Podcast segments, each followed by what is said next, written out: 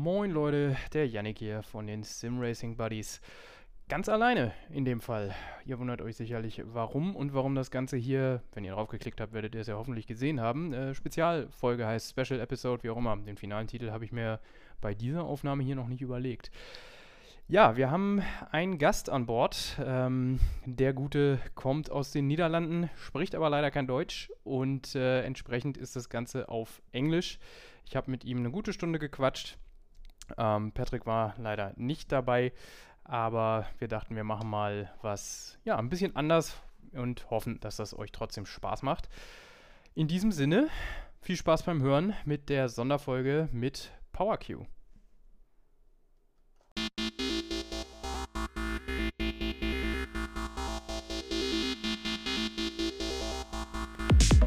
Die Simracing Buddies. Von Simracern für Simracer. Mit Yannick und Patrick.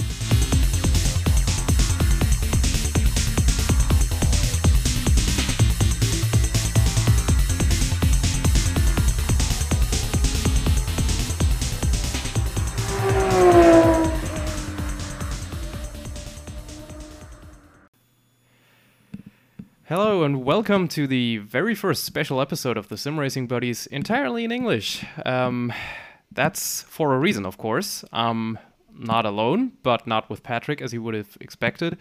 Um, I've gotten myself some support from, I hope I don't butcher it now. I, have done it correctly before, but uh, um, let's try again.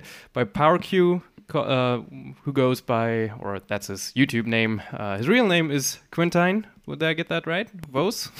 Oh yeah, that's exactly right. exactly right. Nice. Yeah, welcome. Good to have you, man.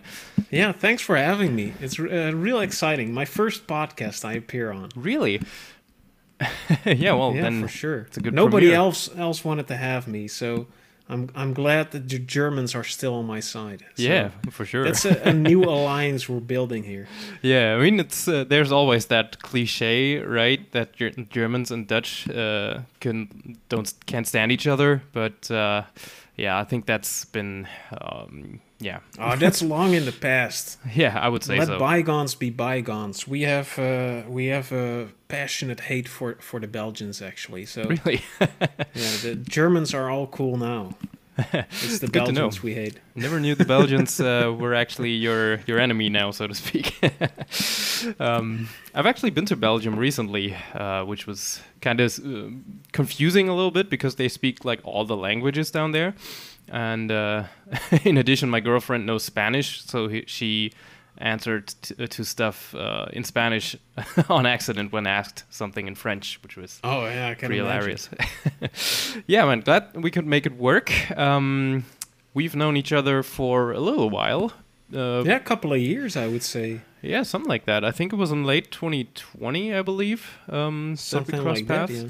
Uh, which was I, I still remember the first event I did with your community, which was around Christmas, I believe, like in the holidays. Um, Oh yeah, yeah, that was great. The Christmas race. Yeah, the Monza race. That was super Yeah, fun. yeah, yeah. So uh, that's when I decided to join the league when that came up a little later. And uh, yeah, good battles were had on track. Oh, for sure. That was the most amazing. I think that's the most amazing fun I've had in uh, in sim racing. Wow, that's league. that's quite the compliment. But yeah, um, yeah, that was super fun. I agree. Um, like everyone was uh, competitive but fair. Um, that's why you do Oh, league yeah. racing, right? Yeah, I really liked uh, everybody's etiquette and everybody. Everybody in the Discord was real nice to each other, and, and sometimes, of course, there were crashes, but uh, I think uh, overall everything got resolved in a in a friendly and sportsmanlike manner. So uh, I was really glad about that, and and it's just a blast doing such a thing with a with a big community. Yeah. So I'm glad you were part of that as well. Yeah, it was uh, like I said, super fun, and also helped, of course, uh, that I came second in the end, which was uh, super nice. Still got that trophy right behind me right now. Oh yes. Oh yeah. I, I send out trophies. Yeah, which was a super nice surprise. Uh, did not expect that, but uh, it's it's cool to have. It's set uh, right behind the model of a of a Porsche 917 from '71 in Le Mans. Oh, So, nice. Works well up there on the sim racing shelf. I, I'm honored that my trophy or the trophy from the league is up there. yeah. Um, yeah, let's talk about uh, you for um, for an intro a little bit. Um, of course, I've mentioned a couple things, but uh, most of our listeners probably aren't familiar with you. Um, so, if you could introduce yourself uh, real quick, that would be probably really cool. All right. Um, well, um, yeah, on on YouTube, I go by the name of PowerQ, and uh, my real name, as you beautifully pronounced, is uh, Quintijn. um, and um, yeah, I'll just tell a little bit about how I got into sim racing and, and, and what I'm up to now. Yeah, sure. Because um, I feel like my whole life, um, I, I, have been around and played racing games. I, I remember back in the 90s uh, where um, I think it was 1999 where Star Wars Episode 1 Racer came out, and my, and my dad, he was really heavily, heavily into computers. So uh, he also got uh, a steering wheel for the computer. Ooh, nice. And that I, I, was, let's say, five years old, and it completely blew my mind. Of course, that I could drive this this Star Wars Episode One uh, pod race thing with a steering wheel. I've seen it in the movies, and and I could drive it at home. So so that's I think where my love for for the racing genre, genre uh, began. Um, but yeah, skip ahead a couple of years, uh, and and I find myself in in 2019. I would say 2017 even, where where I I got into Dirt Rally One, okay. and I I really fell in love with the difficulty of that game because I think it was my first real simulated. Or, or, racing simulator, I would say. I, I, had played Forza games before, and, and I had really loved those and the difficulty of them and, and mastering the car, driving it on controller. Um, but then when I jumped into Dirt Rally, I, I felt like this is a whole different thing. Trying to keep that car on the road, learning what those pace notes mean, um, all that kind of stuff. It just sucked me in. So um, uh, two years later, I think, when uh, Dirt Rally 2 came out, I was really excited and I started playing it like really too much, I would say. like, I would spend. I remember when the first DLC came out, I think it was the first DLC for Dirt Rally 2 and the rear wheel drive Opel Manta oh, yeah. uh, came out. I, I think I just spent the whole day uh, driving that thing around and trying to beat my best scores or, or getting a high score on the um, on the leaderboards there. And, and during that time, I also uh, started watching be- because I, I, watched how to get better at uh, Dirt Rally 2 and such.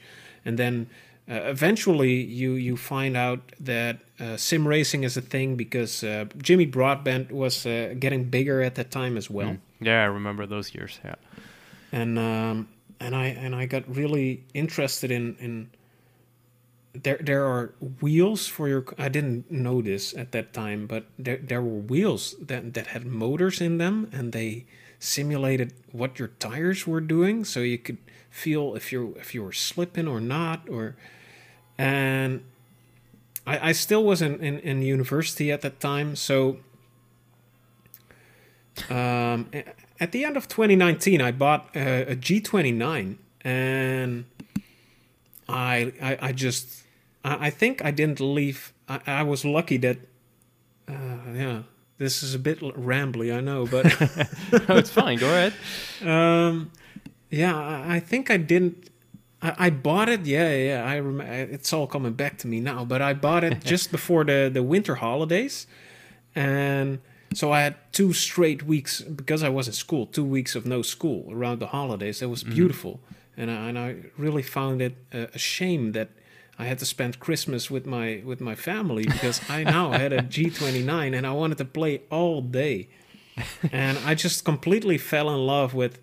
Um, I tried, of course, I tried uh, to play Dirt Rally 2 uh, mm-hmm. first, and that is super hard when oh, you yeah. when you first try to get uh, try to get good on a wheel and, and you try out dirt rally even now i've i've a couple of years of experience yeah well uh, since the end of 2019 experience with sim racing and Dirt Rally 2 is just on another level. So it was super hard, and I thought, well, let's just try something a little easier. Uh, let's start with Assetto Corsa, where I can, uh, where where I can drive. Uh, what is that first car you have to drive in those challenges? The Fiat 500.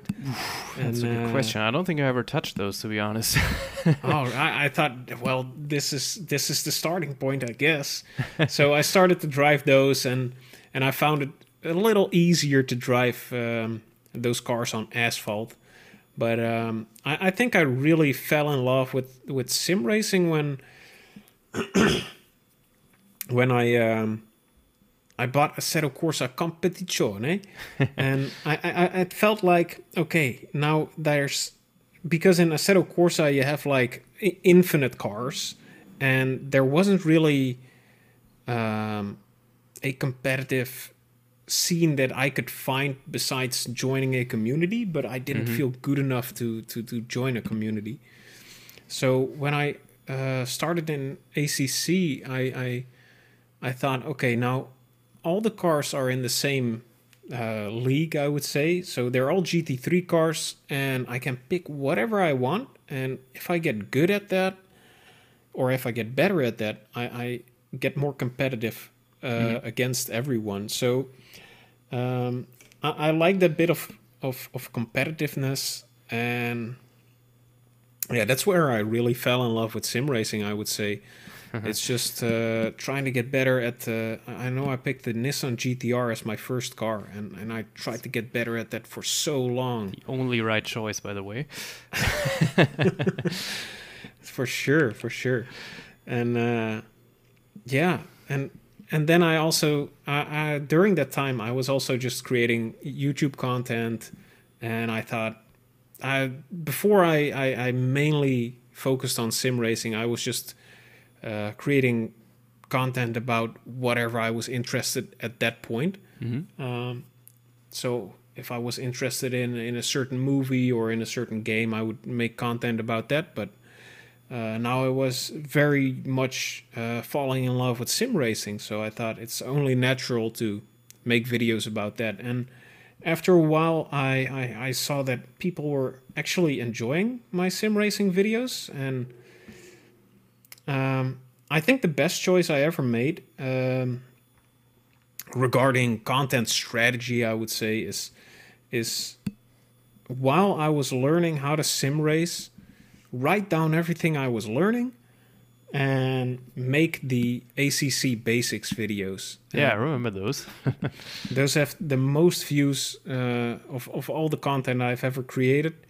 And I, I feel like they, they were genuinely uh, one of the best pieces of content I, I ever made because it was so, so, um, yeah, I feel like when I look back on it, it, it was a struggle for me to get to, to, to, to learn everything in sim racing. And I thought, while I'm learning, why not help everyone else out who's also trying to learn this in the easiest way possible? And, It's a good thought. I feel like I really succeeded um, in terms of um, dumbing difficult content down. hmm Uh, when I created my my basics of setup, uh, the the setups basic video. Uh, I don't know how to say it, but uh, I felt like I had hours and hours. I watched hours and hours of videos on how, what what does changing setups. Uh, what what happens if you change this part of the setup? What happens if you change that? And I tried to find what is the most important thing about it all and what has an actual effect and where should someone who doesn't know anything about it start because i was someone who didn't know anything about it so i thought where where would i start with this Right. and i translated that in a video and and i, I think i'm most proud of, of of a video like that yeah. so yeah that that that's a, a little bit of, of an intro uh, a long intro i would say to who i am yeah, but now these days, everybody uh, knows who you are, and what you do. Th- this is true. These, these days, um, I, I don't really make too much content for, for the Power Q channel anymore, Mm-hmm. as I, I currently work for uh, Track Titan, and uh, Okay. and and I, I mainly do the the the content uh, on their channel and, and on their side. So that uh, that takes a lot of time as well. So Yeah, I but bet. but yeah, it's good. That's good to know, actually. Um, so uh, yeah, I knew you were doing some sort of video stuff. I believe was it um, for for a living now after you finished university. That was not too long ago, right? um, the end of 2020, I finished university. Okay, Uh, yeah. I got a, a bachelor's degree in IT. Ooh, not bad. Yeah. So uh, yeah, I, did, I never knew you would actually, or you you actually in sim racing as well, as a sort uh, in a capacity, if you will. Um, so yeah, I guess we could call each other colleagues then a little bit. Yeah, for sure. Good to know. Uh, yeah, um, I still remember the um, the uh, ACC basics. I think that's how I stumbled upon your channel at some point. Um, you know, YouTube recommendations are uh, a, a crazy thing. yeah, Um, for sure. I think uh, that's something you can basically write a novel about these days. Um, looking at your videos, uh, how how different uh, they they are received, or how uh, how frequently they're viewed. Like I think there are some really really good videos in there that didn't get enough uh, attention, whereas others uh, somehow, thanks to the algorithm, got more. I don't know, airtime, if you will. Oh Um, yeah. So yeah, it's something I notice with with my work as well for for Sim Racing Unlimited. Uh, some things just for whatever reason work and some do- don't. It's pretty crazy actually. Yeah, I, I haven't been able to figure out that black magic uh, of, of an algorithm. Yeah. Because some sometimes, and I, and I bet you can identify with this as well. You you do your research on on what kind of um, what kind of search terms, what topics are, are trending nowadays, and, and what are people actually interested in. And then, uh, in my case, I, I make a video on it. I, I I, I spent my my yeah I pour my heart and soul into the video and uh, and and nobody actually watches it and I have no clue why because uh, you you feel like you use all the right uh, keywords, all the right search terms, all the right topics for that moment in time. Um, but then a random video you spent three minutes on it, it completely blows up and you feel like I don't know I don't even know what I'm doing. Yeah. I'm just. it feels like you're throwing. Uh, can can I um, swear on this podcast? yeah, sure. Go ahead. it feels like you're throwing shit at the wall, and, and you just see what sticks. You know. Yeah, But basically. yeah, yeah. I- I think I think you write articles, and then and then some. They blow up probably, Mm. and others that are very topical and and and um, how do you say relevant to what is going on in, in the in the greater sim Mm. racing ecosystem. Um, and, and they don't get any traffic. I can Yeah. imagine. Yeah, it's it's weird somehow. It also really depends on who shares your stuff. Sometimes I remember um, you mentioned him before, uh, Jimmy Broadbent, uh, commenting on one of our social media polls on which car class the community trophy uh, on the road to Sim Racing Expo should race next. That's how we did it for this season. You know, always um, like before the the leaderboard, the qualifying leaderboard started, we put up like three choices of car class for the community to vote on and uh, the one with the most uh, the most votes obviously would get raced. And Mhm. at some point, he just commented something like, "I don't even remember GTO or something, GTO or death or whatever underneath that." Oh yeah. And uh, that, in a span of like ten minutes, went from hundred votes to like a thousand or something because people saw, Oh, "Oh, Jimmy commented on that." So uh, yeah, online, man, the internet is weird. Yeah, for sure. but yeah. Crazy how how one guy can have such a big impact. Absolutely, yeah. It's crazy to see how his his channel has grown over the last few years as well, and he himself uh, too, like as an actual racer these days, which is pretty crazy to think of. But Oh uh, yeah, that's the dream I think for all of us. yeah. Although my my girlfriend already mentioned, if you ever just sit down in a race car, like seriously, and try to race, we have a problem. Oh yeah, doesn't she want you to die? yeah, that basically That- that. That's sweet. That's sweet.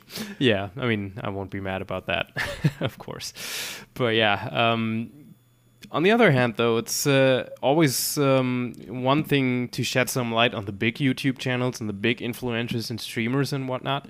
Um, the thing I found interesting for for your channel is that Mm-hmm. uh, you can really notice um, that you do what you like for this, and uh, it's not really about the likes or anything, but doing doing fun videos and uh, getting your sense of humor across and stuff like that. Um, how do you handle this this uh, yeah I don't know change in in viewership sometimes uh, that we talked about due to the algorithm? Is that uh, do you factor that in, or do you just do your thing and uh, are happy when some people like what you're doing? Yeah, I think um, that that's a really um, interesting question for sure because I feel it's it's a struggle you have to learn to deal with, and I think more some people are more resilient against the effects of, of likes and views, um, and and I think it's something you really have to learn to to to live with. I would say because.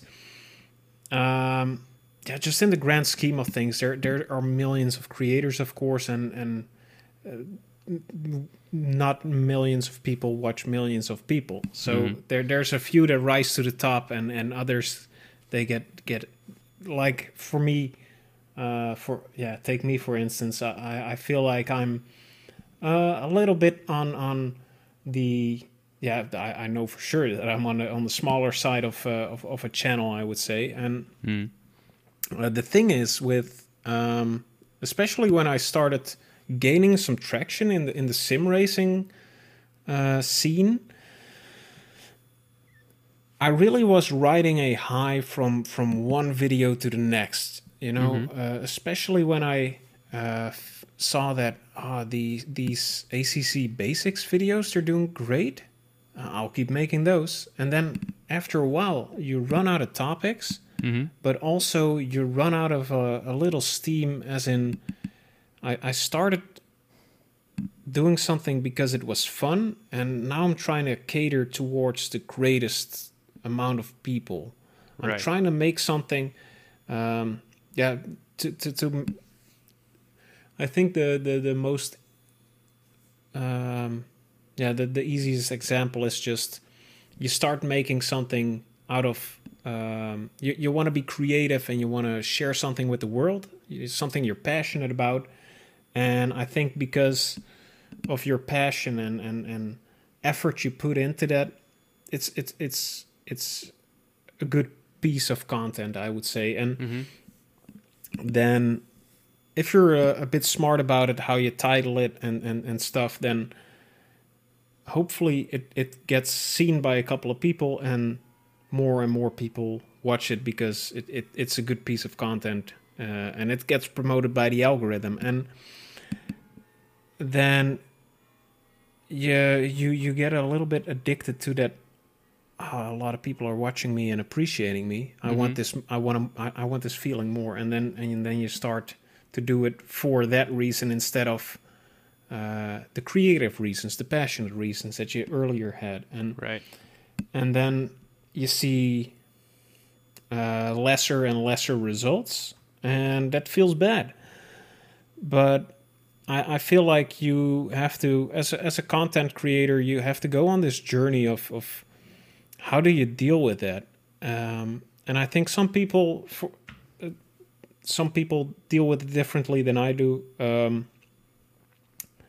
but uh, ever since I I do uh, content creation for work, Mhm. I, I I've just completely shoved um, the content creation on my own channel to the category of I'll only make a video if I'm really passionate about it. I'm not gonna bother anymore with making a video because I feel like I have to make a video or Mhm. I have to get views because um, first of all, I feel like it's it's disingenuous to my audience. Like, uh, I get a lot of I, I speak about this as well on in, in my own videos, but and then I get a and then I get a couple of uh, comments from from my amazing viewers um, that they they they say like we don't really care about what kind of content you make. We're just here for you. So do whatever you want, and and we'll watch for you. You know, and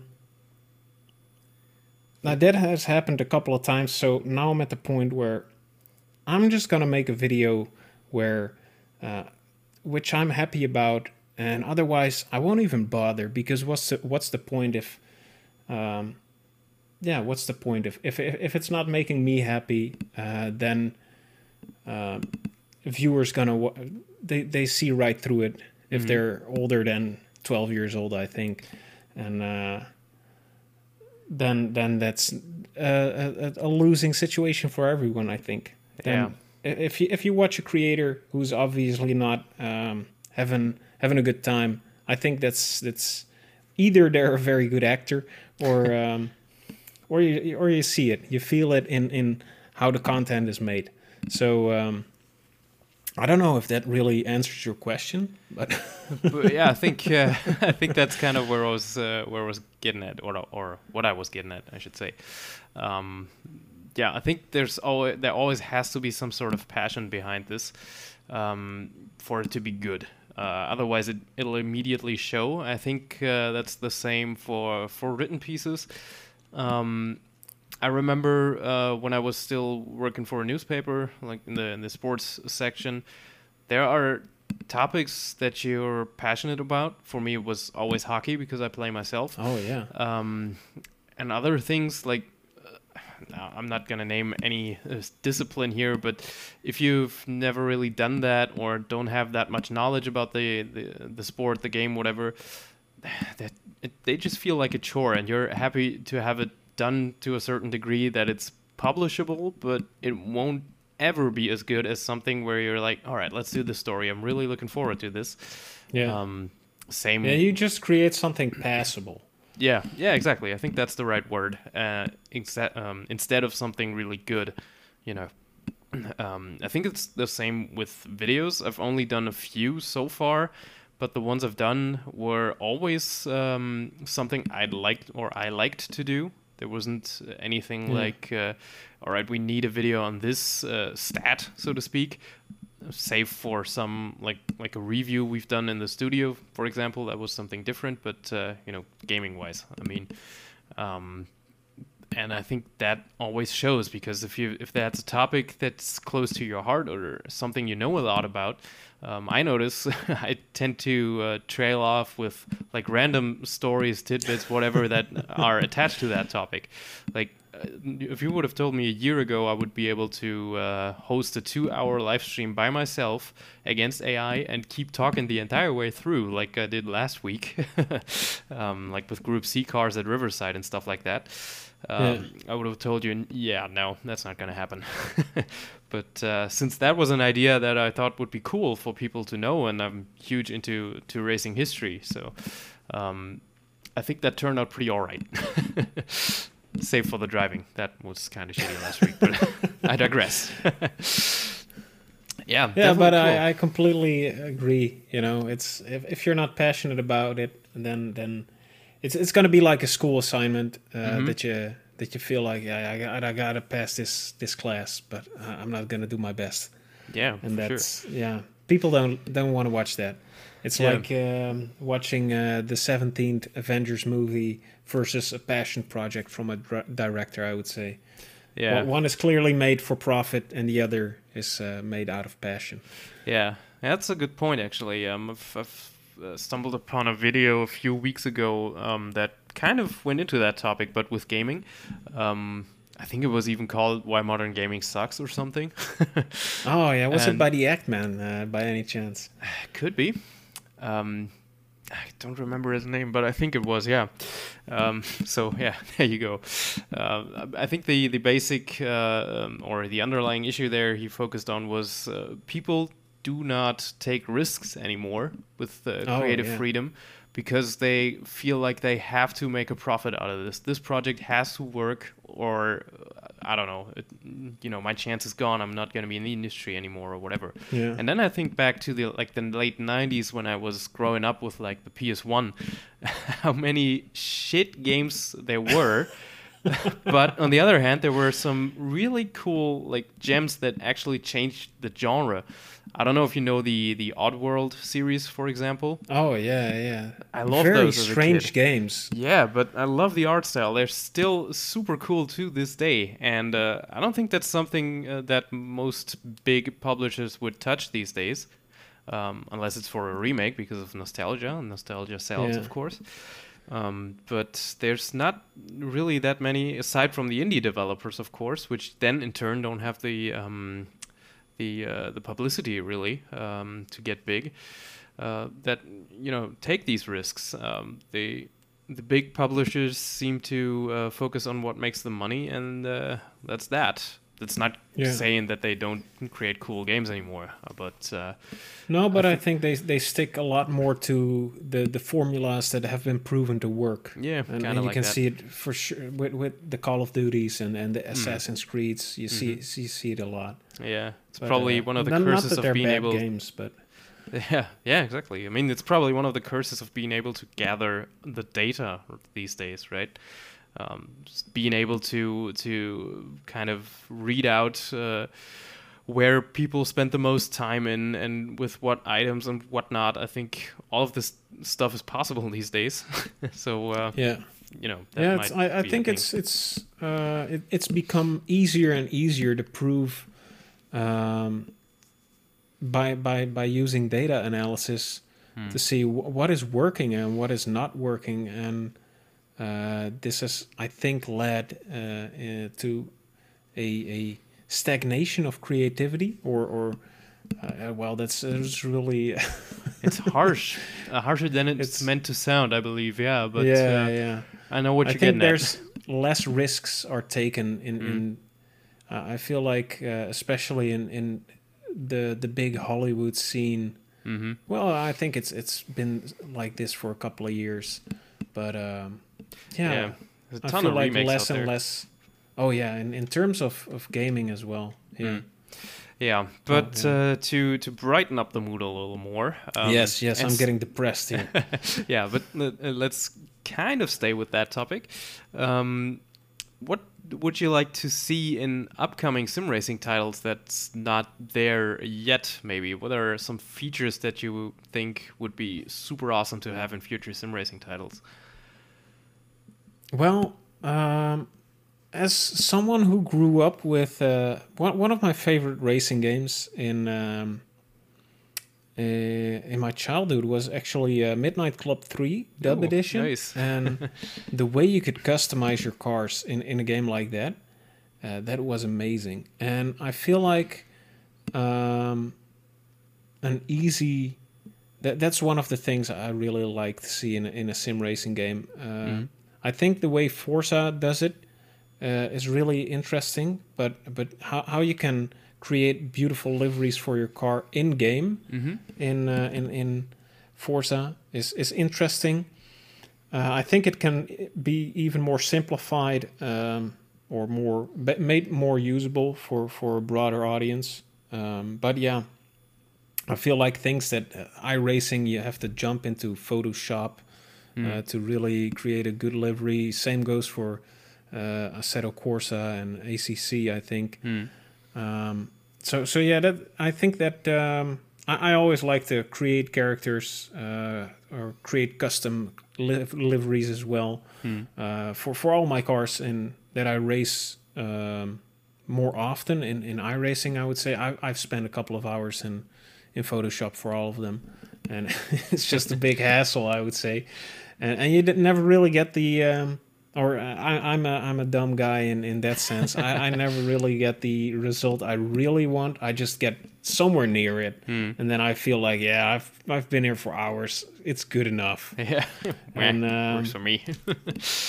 Yeah, exactly. So so so that's a feature I would love to see. Just an easy and and workable uh, livery creator in game, so Mhm. that you so yeah. And, and and and one thing about it as well is that, for example, in ACC you can download or or make your own custom liveries, but Hmm. if other people don't have them downloaded, they won't see them. So Right, that's a yeah. shame. I, I would love because w- one of the things about self-expression in in a, in a livery is that other people can see it as well. Yeah. That's uh, I Mm. feel that's really important to me at least. Yeah, absolutely. So um, I mean, you don't that- see it in in the car anyway, mostly. yeah, So- exactly. You see it in the replay, and you want other people's to like. If I create a beautiful livery, I want them to drive behind me and and drive worse because they're so they're looking too much at my beautiful livery. You know. yeah yeah exactly it's always cool to see that to have that uh, yeah that thing that sets you apart in a way um, like last year we did a, um, a halloween 24 hour race uh, which was kind of cool uh, with our custom livery on the aston really martin cool, yeah. yeah and that was like black and uh, bright green really Oh, yeah. and uh, uh, I, I can't remember who did that, but uh, it looked super cool. It was relatively simple, but it was so nice to see that, and uh, it's it's those little things. Um, it's a, it's a very good point actually, because I just remembered how as a kid I used to be a huge Formula One fan. Like, it, Oh, it's, yeah. it's crazy, or it was at least. Um, you know, growing up in the peak Michael Schumacher era. Oh yeah, yeah. Even here in the Netherlands, we were cheering for him. Really, I yeah, never knew. Yeah. Yeah, nice. Uh, but yeah, um, uh, that, I I always remember uh, being like one of my dreams being uh, being able to paint my own Formula One car, which was like pretty much unheard of in like 1999 for computer games. I know there's there's been the the Grand Prix two and three modding scene, but uh, for a kid like me at that point, that was Yeah, uh, that's not gonna happen, you know. No, no. Um, so uh, yeah, these days I think I just suck at graphic things, so uh, that's probably in the way right there. Um, but yeah, I agree. It's uh, it's cool if other people get to see that, and that's something that ACC has gotten sort of right with the in-game edi- editor. It's Yeah, something, yeah. but it's uh, it could be better.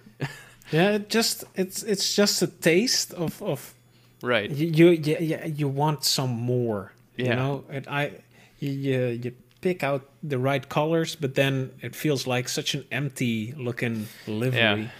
And uh, and I feel like if you could put some sponsors or, or logos on there, it, it would already be a lot better. But- Yeah, true. but yeah, maybe that's something that'll that'll come. Um, I'm not sure how uh, how they've gonna they're gonna implement it, but it seems like Rennsport uh, is gonna do something like that in a way. I don't know if you heard about the the title yet. Oh Um, yeah, for sure. I think they're gonna do custom things or gonna focus on custom things and mods as well. Um, so yeah, from what the, from what I've heard, it's gonna be quite the package. Because the main thing, of course, is gonna be esports, but um, from what I heard, they are they're gonna do modding stuff as well. So could be very interesting. Yeah, that's uh, definitely one of the more interesting titles to watch for uh, in in the coming years. I would say, as I I also feel like um, I don't know if if, if the uh, what is it the uh, NFT Mm, yeah. uh, side of it is is already debunked or not. I, I haven't followed it super closely, I but think so. Yeah. but I, I they they were coming from a for, from a standpoint of you own the cars, so um, everything you have in game is yours, and that, that's a really interesting um, point of view, I would say. Um, and and I would say that goes hand in hand with if it's your car, it has the livery you want on it. Right. So I feel like maybe there will be a marketplace as well for for uh, livery creators, and, and that people can exchange money for for liveries or, or something like that. I don't know uh, what it will be, but uh, Yeah, it It- sounded it's- like it. Yeah. and uh, yeah, w- one thing about that as well, if uh, if I can uh, just uh, quickly go into that, um, I feel like the the less you know about a game, the the more um, hyped people are about it because oh yeah. we know very little about Rennsport just yet, and there's very little gameplay of it, very little um, actual plans. Hmm. I, I don't know if there's a real solid roadmap for it ahead, but I feel like people, uh, myself included, we, we easily just fill in that empty void of of not knowing with our own hopes and dreams. Mhm. And we and we hope this this game will become the sim racing game of our dreams. Yeah, guilty. And, uh, Absolutely. so yeah, that, that's that's something I, I myself have to watch out for as well. Mm. Um, I, I hope for nice livery uh, editors, and uh, and I hope to sell my beautiful liveries because I love the Photoshop and stuff. But um, yeah, who knows if that will happen? Yeah. I, I, I just grab that thought out of thin air and hope it becomes real, and and then I'm and I'm then I get angry at Rennsport at the developers for Yeah. not putting my hopes and dreams into it. How dare they? Yeah, That's basically how this typical works, Germans. Typical Germans. Yeah. we can't do anything right, yeah. Nine. Uh, yeah, well, it's going to be exciting to see what they've uh, what they're going to come up come up with. Um, as far as I know, the the closed beta is uh, to start before the end of the year. They haven't really specified it anymore, but uh, that's going to happen sometime soon. I'm on the wait list at least, so I hope I get a Oh, key at some point. nice. I think you can still sign up for that too. So Uh, I think I'm already on it as well. nice. but Uh, yeah, I I met think- the I met the Rennsport developers at the at Spa actually. Ooh, uh, nice. At the Spa 24 hours. Oh, you went to to the 24. Cool. Yeah, yeah. How was it? Was it your first time at Spa? Uh, yeah, it was my first time at Spa. Um, it was actually real nice because I work for Track Titan now, of course, Mm. and um, uh, weekly we make uh, the th- tutorial Tuesdays uh, for for Fanatec. Mm-hmm. uh, as well. So um, as as a partner company, I would say we got invited to the the 25th anniversary of Fanatec there, Okay. and we got like this all exclusive. Epic package of uh, I, I really felt treated like royalty at spa because uh, you get these uh, we, we got some some some uh, keychains with with platinum cards and stuff and we could just uh, roam around in, into the lounges get free lunch get free drinks all kinds of beautiful stuff. And of course uh, yeah it, it was just a, an amazing uh, uh, experience to be treated like uh, like uh, a special guest, a Like a rock VIP. star. Yeah. Yeah, yeah. Yeah, it sounds really cool. Um, the, uh, the thing I'm asking is, uh, or why I'm asking is, I mentioned I've been to Belgium earlier. I think Oh, before yeah, we started, uh, but yeah, before we started recording. Um, but yeah, that was at Spa as well. Not for the 24, but uh, for the Spa six hours a couple of weeks ago, I think. So that was Oh, really? that was a classic event though. Oh, so- um, did they drive the? Well, what kind of classic cars did they drive? Well, the the feature race, the six-hour race, was sports cars from the '60s. So Oh. a ton of Ford GT40s, for example. Oh, Um, that's cool. That was super cool. Uh, but they had um, a bunch of other series there as well. I think they had a series for F1 cars from 66 to 85. Um, Crazy. like junior uh, junior formula cars fro- from like the early 60s i believe um, also more modern race cars too. I think the the, mo- the, most modern car was from 2012 or something. Um, so it was a really cool mixture. And uh, of course there was nothing going on at the time really um, nothing else. So uh, general admission was super nice. I mean you could go anywhere and i mean anywhere on that track. Um, except for the the six hour race um, where they had to use both pit lanes because they had 90 cars on the, on the grid there. oh, yeah, that's um, a lot of cars. Yeah, the other races were way shorter, and uh, you could actually walk through the pit lanes while the races were going on. So, that So, was so just to just to be clear, Yeah. wh- what classes were driving in the in the six hour race? Were That- it all kinds of classes or? no, that was just the 60s sport sports cars, but. Uh, just uh, is not the right word because there were so many of them, like I mentioned. It was all shapes, uh, all sizes, really. Um, Yeah. I think the uh, the GT40s were like top of the uh, top of the class really. Um, I think one of them it too, but uh, yeah, that was uh, that was crazy field really. Um, Yeah, I And- can imagine. Yeah. And what was the sound like? oh boy, that was crazy. I mean, I've uh, I've when we uh, when we got there, the more modern cars raced there, and I don't know if you remember the um, the Aston Martin LMP1 car, the closed one. with the V12 in the Um, back. Um, I have to look that up. I think that was from like 2008 or something. And that thing, oh boy, I still get goosebumps from that. I've uploaded a reel to my Instagram as well, for the, where it really shines. Oh, Yeah, Um, yeah. Looked cool too because the track was still wet at the at that point. So we were just hiking uh, up the Kemmel Straight from from Eau Rouge onwards, and the the cars er, just appeared flying uh, over the hill behind us and everything. Oh, that that must have been a cool sight. Yeah, definitely.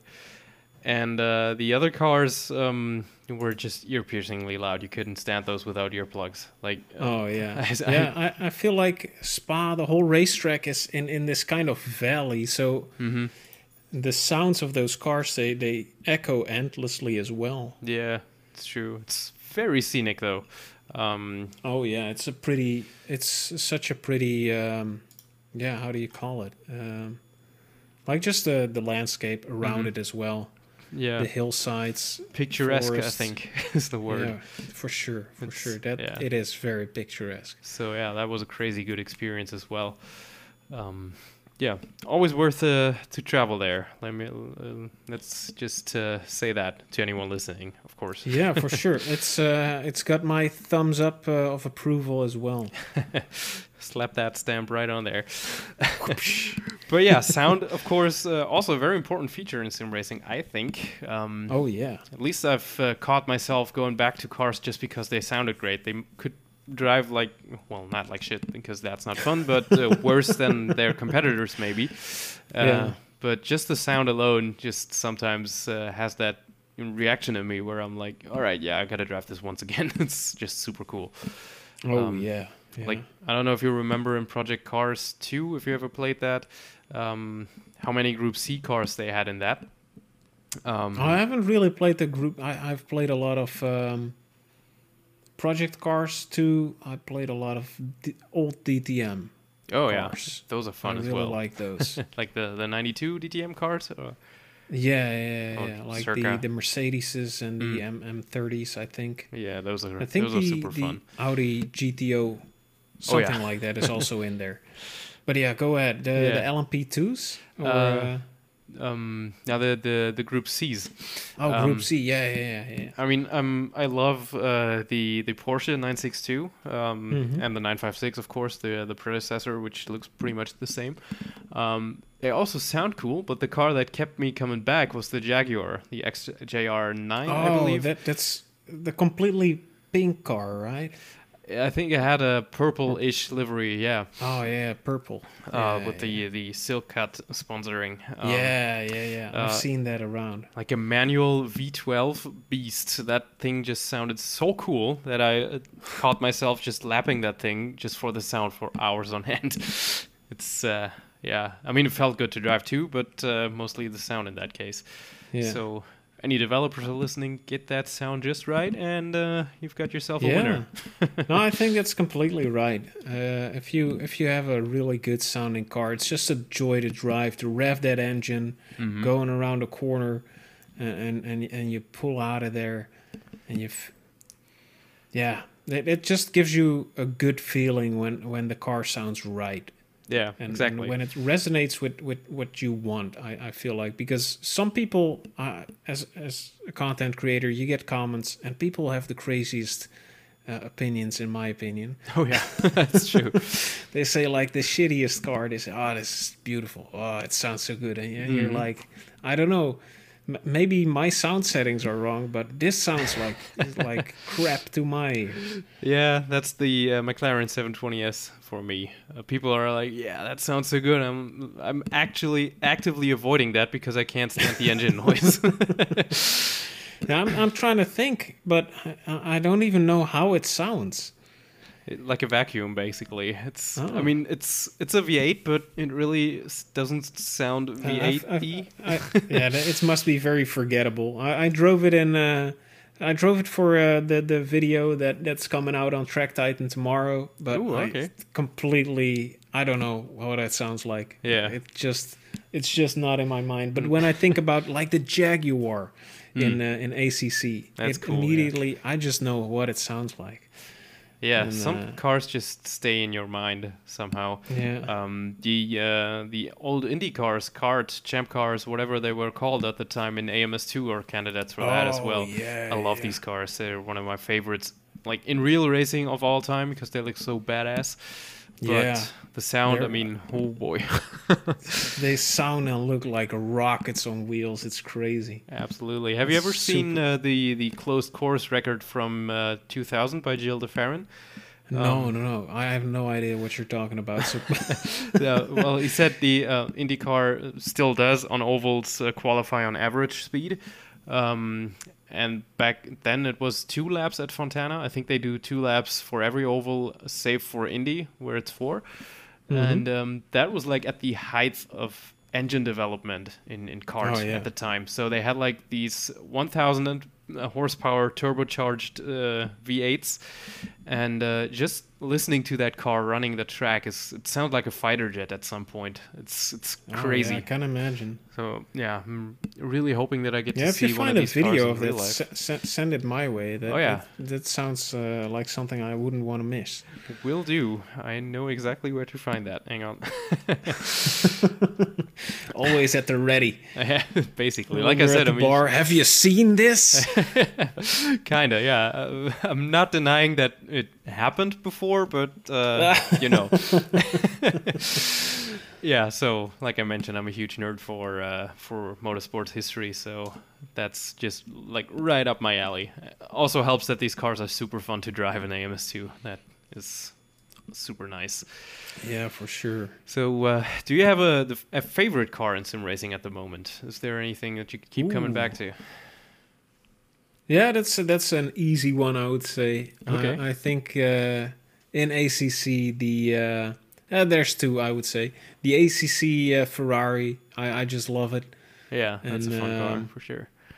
It, it it looks good. It sounds good. Uh, it drives amazing, and uh, I feel like it's nimble enough uh, to drive well, uh, but not oversteery uh, to a point where it's sometimes uncontrollable. hmm Um, and one car in in in iRacing, the the Porsche Cup car, the 992 Oh yeah, that's a good it's one. just it it's so much fun to learn to control that thing and then go racing with it and you, you can const- constantly feel like you're on a knife's edge like Mm-hmm. everything can go wrong if you're if you push it just a little too far right. and especially when you practice a lot in it you know that when you push it just a little too far uh, it's gonna bite you in the ass Yeah, that's the So- Porsche way.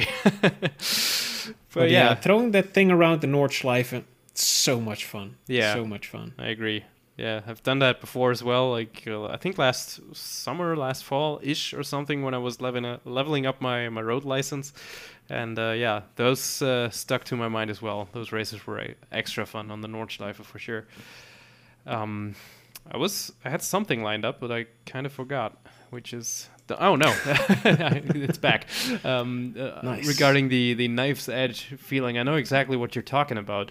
Since we started our uh, F1 league, um, I'm the only dumbass driving the uh, the H shifter Benetton, the the V8. um, so the other guys went with the paddle shifters in the uh, V10 and V12 cars in AMS2 and uh, yeah, that's something I had to actually practice a little more because I, knew how to drive that, but I've never driven uh, like an H shifter for you know competitive races or longer races or whatever. Um, oh yeah, so I decided to challenge myself uh, Yeah. like, like that kind of. Um, but that car is uh, on the edge all the time as well because it's the lightest of the three, and uh, you're basically constantly driving it with one hand. Um, yeah, yeah, yeah. Oh, I love that feeling. it's a ton of fun to get right, but uh, when it goes wrong, it just goes wrong. So, like my, my Yeah, first race yeah. of the season lasted eight laps, and then I misshifted uh, going into Interlagos turn one, blew up the engine, and that was that. So, Oh yeah, yeah, yeah. But that makes it feel so much better when Yeah. you actually complete a race. Then then you feel like I'm such a champion. yeah, absolutely. I drove my car to the end. Yeah, which is uh, why I never uh, would build a rig with just two pedals. That's just not going to happen for me. Oh yeah. But Me yeah. neither. Um, yeah, so uh, the historic stuff is probably not, uh, yeah, something you've played that much yet, right? And and how do you mean? Just uh, in general, the the, the most uh, or, or the cars I've, you've, I've seen the most on your channel too are usually modern cars, save for that Oh, uh. IndyCar video in AMS2. Um, so it's probably mostly modern machinery for you right now, right? Yeah, I would say so. But I, I like the when I just want to have fun. Um, I really, um, I think AC uh, no AMS two is really a good game to just have fun in, Mm-hmm. and I especially love the um, the DTM cars again in uh, in AMS two. Love them. Um, and I would say those those old Formula, uh, th- those Lotus cars. Uh, I, I don't know Oh, yeah. what they're called in AMS2, but I think for, for Formula Retro or or Classic or something. I think they span multiple of these classes because there's so many. Yeah.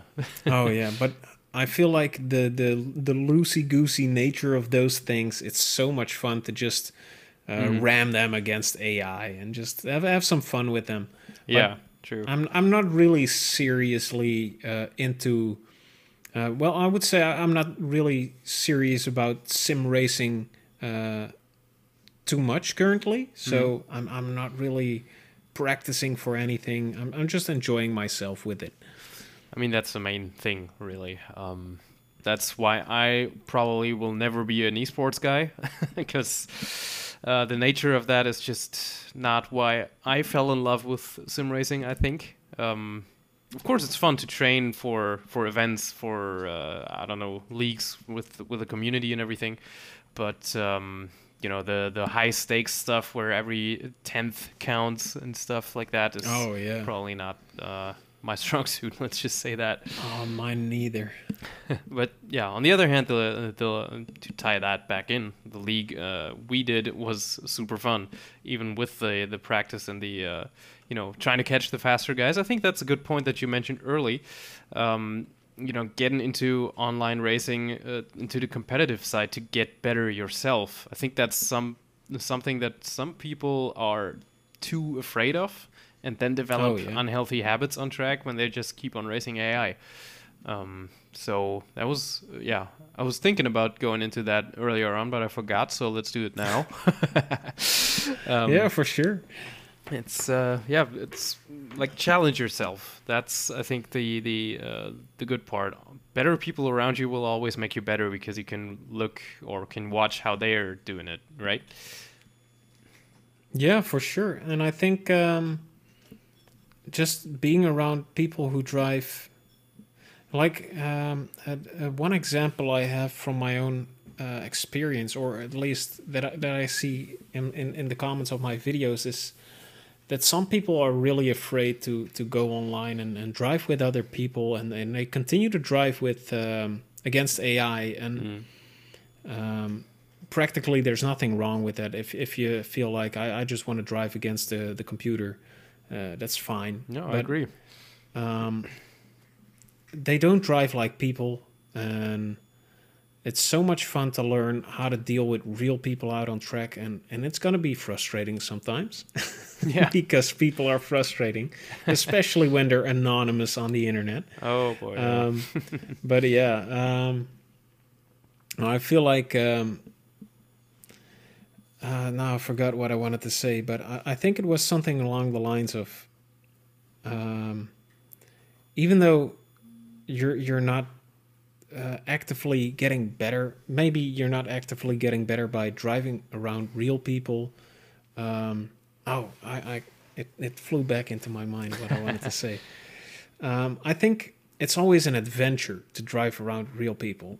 You Yeah. never know what's really going to happen. And uh, I always, and, and maybe I- I'm an outlier in this, but um, I, I think it, it, it uh, goes for a lot of people. But when you drive against real uh, persons, when, when you're, you've got real opponents, uh, the stakes seem a little higher, but also the rewards are so much better. Yeah. When, when I win a race against AI, I feel like, all right, yeah, that, that was the race done.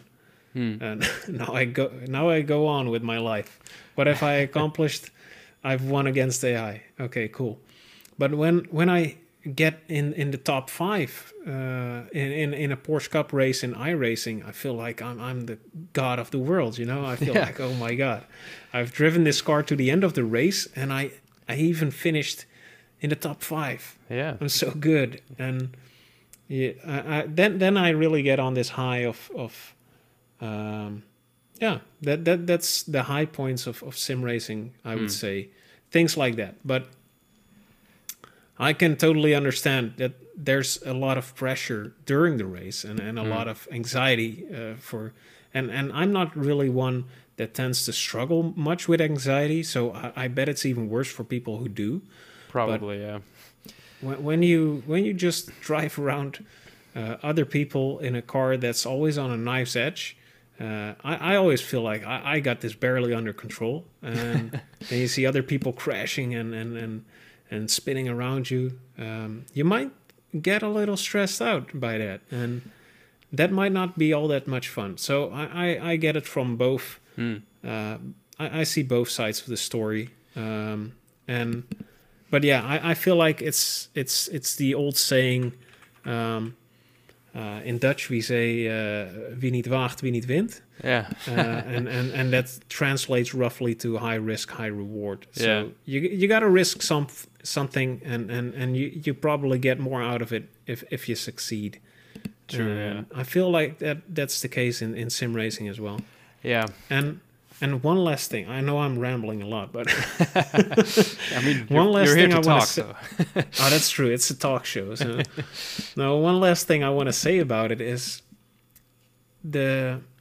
This is I'm trying to be very inspirational currently, but um, I feel like there's always stuff waiting, uh, waiting for you just around the corner, and if you keep yourself confined in that in that um, safe little bubble of driving, and and you can take this for your whole life. This is just life advice. But if if you continue to drive in that safe little bubble against AI, you know what you can expect, and nothing magical is going to happen. But if you step out of that that that bubble of safety and, and you risk a little more, magical things might happen. And uh, that that's for our younger viewers or listeners, I would say. yeah, I mean that's that's beautiful. I think uh, that's uh, a, a perfect point to to end it on. Um, I don't know what's uh, what's supposed to top that really. So uh, you can also just say this is such a low point for your podcast that, no, it's really not. that you just want to shut this guy up. No, absolutely not. I immensely enjoyed this uh, this talk we've had, and uh, I mean, if you if you're up for it, uh, there's always the the possibility for part two. I think there's a Oh, lot of yeah, stuff we sure. haven't touched upon yet. Um, Ich spreche ein bisschen Deutsch, so ich, äh, ich kann mal mit heute Leute einmal sprechen. well, there you go. I, I speak way too bad. I, I'm so bad at German. Yeah, I was wondering. Uh, that's when I when I asked when we set this up um, because uh, I know a lot of Dutch people actually know German. Um, so I was wondering Well, if that was to be honest, I, I worked at McDonald's for a couple of years, and we Okay. get a lot of Germans around here. So I know exactly what, what you guys mean when you say "Ein Big Mac ohne Schwiebeln." then I just I know what you want, Well, but there's no Schwiebeln on a, on a Big Mac. So that's Now uh, yeah, true. Now that I think about it, but there is Gürkchen or Gurken, so you know pickles. oh yeah yeah. I, I just wanted to ask what is that, but Hold the Gürkchen, please. yeah, gut. exactly. But yeah, um, glad that we could make it work. Thanks for being here. Um, Yeah, no, I feel I feel uh, completely honored, man. That's uh, I'm really happy I could join you and uh, have this fun talk with you. yeah, like I said, I enjoyed it immensely as well. And if you ever want to come back, uh, you're always welcome. I'll, I have your uh, your contact information, and I will surely uh, let you know what I think about the uh, Gil de Ferran close course record. Actually, a uh, Brazilian real guy. excited to watch that. but yeah, yeah, I don't know how to speak Portuguese. Uh. That's that's beyond my uh, my abilities. I'm not actually sure how he's pronounced correctly. I just know the English pronunciation by the commentators, and they go with Jill de Farron, of course. Oh yeah, yeah, of course. Anyway, thanks for listening, everybody. Thanks, uh, Quentine. Was that right again? Perfect. Perfect. See, can, I can still learn stuff just fine. And I uh, hope you enjoyed it uh, for this uh, English speaking excursion for once. Um, and of course, uh, the last few words I leave to my guest. Uh, dank schön for having me uh, on. And I hope you enjoyed my mad ramblings. And please let us know if you if you want to hear more from me. Then then I'll then I'll sometimes join as well, and I'll learn. I have to learn German. No, no. I, I hope you guys have enjoyed uh, my mad ramblings, and uh, yeah, support uh, Yannick. Um, or or do you go by another name? No, it's uh, Okay. it's just Yannick. Yeah. Support him. He he's a cool guy, and uh, if you didn't know already, and uh, yeah, th- thanks just for having me. yeah. Thank you. I'm really glad. And uh, yeah, take care, everybody. Bye.